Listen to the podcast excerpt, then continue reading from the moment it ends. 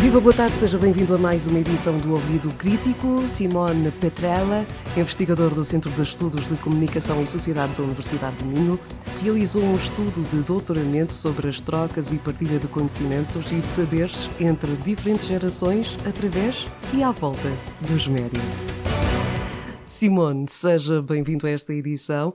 Imagino que este tenha sido um estudo muito complexo, mas vamos perceber também ao detalhe onde e com quem foi realizado, quer-se, pretende-se aproximar de quem através dos médias, crianças e idosos. Bom, vamos saber tudo. Olá, antes de mais, obrigado pelo convite. Uh, ora, o estudo foi realizado em Braga, uh, no Centro Cultural e Social de Santo Adrião, que é uma, institui uma instituição pioneira no trabalho com crianças em risco, jovens e idosos.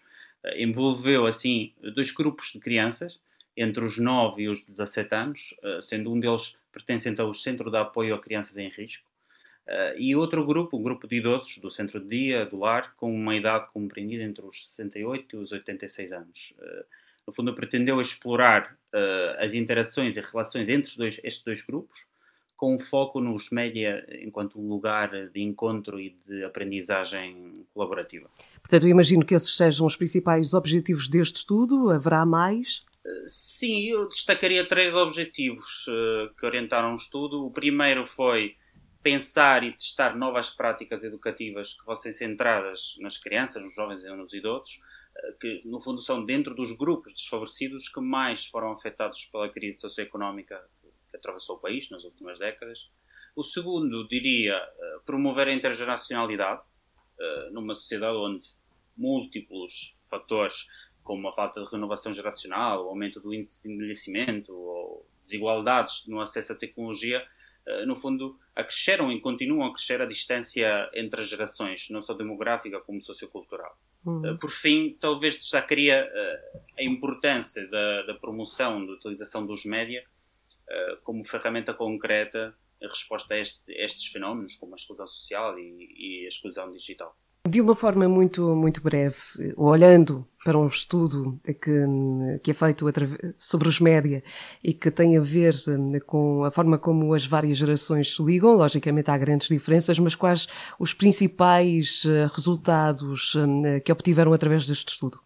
Em primeiro lugar, eu diria a confirmação da importância de criar para um, para um encontro intergeracional um contexto de aprendizagem que seja um espaço aberto à troca, um espaço lúdico, sem pressões uh, que vêm das avaliações ou julgamentos, porque foi neste contexto que os participantes conseguiram uh, aumentar exponencialmente o nível de consciencialização eh, das próprias capacidades, e não só em aprender, também em ensinar. Uh, nos idosos, por exemplo, foi visível na capacidade de ativar e aplicar os conhecimentos que adquiriram para melhorar o próprio dia a dia, como assim as crianças identificamos uma maior sensibilidade, um maior respeito para com a população idosa e também para com os pares. Por isso, diria que o abatimento de barreiras sociais e estereótipos foi talvez o primeiro e o mais importante resultado. Mais resultados tangíveis, dirias, diria que são o desenvolvimento de competências mediáticas, principalmente críticas e reflexivas, a diminuição do isolamento, principalmente no, nos idosos, e um aumento da autoestima em ambas as gerações, que no fundo traduziram-se numa diminuição do risco de exclusão. Neste estudo hum, foi possível também perceber como é que estas gerações reagem, como é que reagiram a este encontro. Assim, elas reagiram com muita curiosidade, alguma timidez e diria algum constrangimento inicial, como é natural. Mas a análise, no fundo, da comunicação e da relação entre eles uh, deu conta de uma evolução e de uma adaptação gradual e muito natural dos canais dos códigos comunicativos. Eh, os benefícios, no fundo, foram diretos na relação, principalmente na troca de conhecimentos. Ou seja, o resultado, no fundo, eh, foi a superação da diferença entre idoso e criança eh, e a criação de laços de amizade que permitiram partilhas e trocas inesperadas e enriquecedoras para ambas, ambas as partes.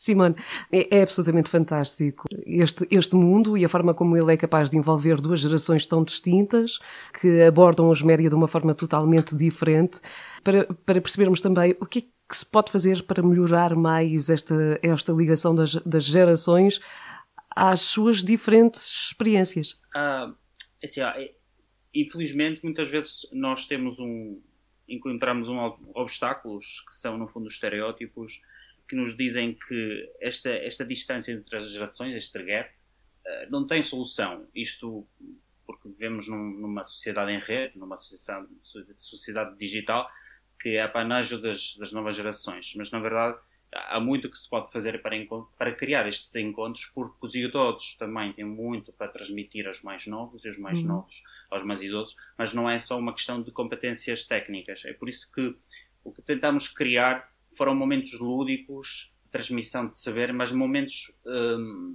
eu, eu, eu, diria que há três, três elementos chaves que são a reciprocidade e a bidirecionalidade, que são muito importantes entre os participantes acho que são fundamentais. Assim como a importância de, um, de, um, de uma aprendizagem colaborativa, que é o mais importante, e a utilização dos média como meio exatamente de encontro entre as gerações.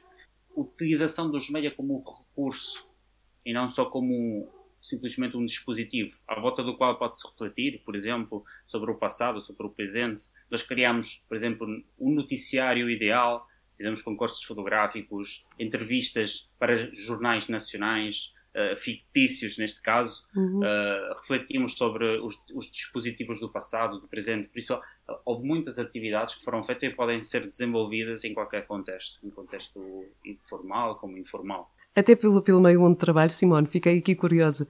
Nestas duas gerações, os mais idosos, os mais jovens, como é que seria o noticiário ideal? O noticiário ideal é, é uma experiência eh, neste, no, meu, no, meu caso foi uma experiência única.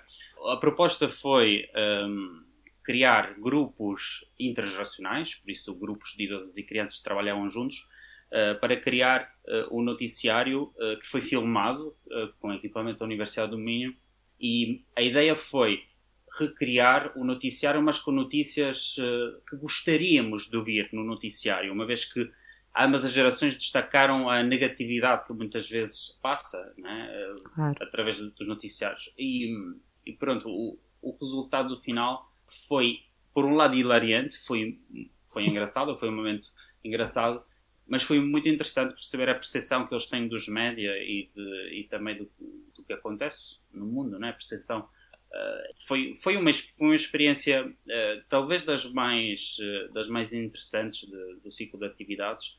Lá está, pode ser mais uma, uma sugestão.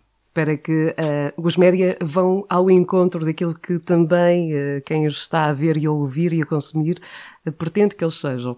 Simone Petrella, muito obrigada por esta participação no Ouvido Crítico.